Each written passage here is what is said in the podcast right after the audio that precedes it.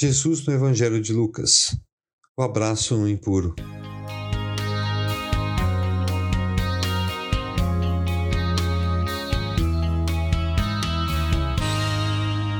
Estando Jesus numa das cidades, passou um homem coberto de lepra. Quando viu Jesus, prostrou-se com o rosto em terra e rogou-lhe: Se quiseres, podes purificar-me. Jesus estendeu a mão e tocou nele, dizendo: Quero seja purificado. E imediatamente a lepra o deixou. Lucas 5, de 12 a 13. Um leproso corajosamente se aproxima de Jesus, coberto de lepra. Quando as pessoas apresentavam feridas na pele, tinham que se apresentar para os sacerdotes, que olhavam a pele dele, e essa pessoa tinha que ficar sete dias afastada da comunidade. E esse leproso, o texto diz que estava completamente coberto de feridas. Os leprosos viviam afastados da sociedade, pois eram considerados impuros. Eles não poderiam estar no meio dos puros. Agora, um detalhe importante é que o leproso nunca pediu cura, mas sim pediu para ser purificado. Isso porque a lepra era associada também à impureza espiritual, ou seja, o impuro é um perigo para os puros e por isso tem que ficar longe pois estará sujeira para o meio dos puros. E isso é totalmente contrário ao que a Bíblia diz. Na verdade, são os puros que trazem purificação para os impuros. Porque o reino de Deus é um lugar onde aqueles que se sentem impuros e querem a purificação podem se aproximar. Eles não trarão impurezas para o reino. Na verdade, eles serão purificados pelo sangue do Filho de Deus. No texto que lemos, Jesus tocou o leproso e na língua original, o grego, aqui no caso de Lucas, a tradução mais próxima da realidade seria que Jesus o abraçou.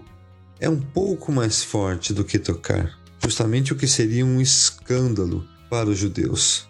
O mais aceitável possível seria que ele aguardasse que a lepra o deixasse para aí então o abraçar.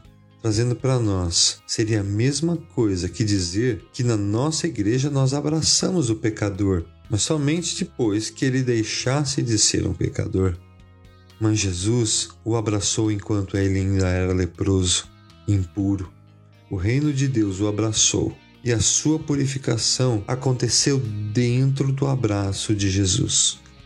E agora vem a parte que mostra mais uma vez o verdadeiro foco do relato de Lucas, e que está em Levítico capítulo 13. Mas quando nela aparecer carne viva, ficará impura. Quando o sacerdote vir a carne viva, ele a declarará impura. A carne viva é impura, trata-se de lepra. Se a carne viva retroceder e a pele se tornar branca, a pessoa voltará ao sacerdote. Este a examinará e se a parte afetada se tornar branca, o sacerdote declarará pura a pessoa infectada, que então estará pura. Levíticos 13, de 14 a 17. Depois que um judeu era curado, ele deveria se apresentar ao sumo sacerdote, para que este, depois de aguardar mais tempo, declarasse que aquela pessoa estivesse pura. Ou seja, por isso que Jesus disse o seguinte: Então Jesus lhe ordenou: Não conte isso a ninguém, mas vá mostrar-se ao sacerdote e ofereça pela sua purificação os sacrifícios que Moisés ordenou para que sirva de testemunho. Lucas 5,14. Aceitando a cura daquele leproso, o sacerdote automaticamente estaria concordando e confessando que Jesus Cristo era sim quem diziam que ele era, o Filho do Deus vivo, que veio ao mundo para tornar impuro puro novamente. Que possamos ser essa igreja não estamos falando apenas de um prédio ou de uma instituição, mas de nós mesmos, que abraça a todos, independente de sua condição. Porque é no nosso abraço que Cristo trará purificação. Em nós mesmos, impuros também. A nossa religião é rápida em sentenciar e apontar o impuro, mas é o que se espera dela de ser agente de transformação na vida das pessoas. É isso que Deus espera da sua igreja.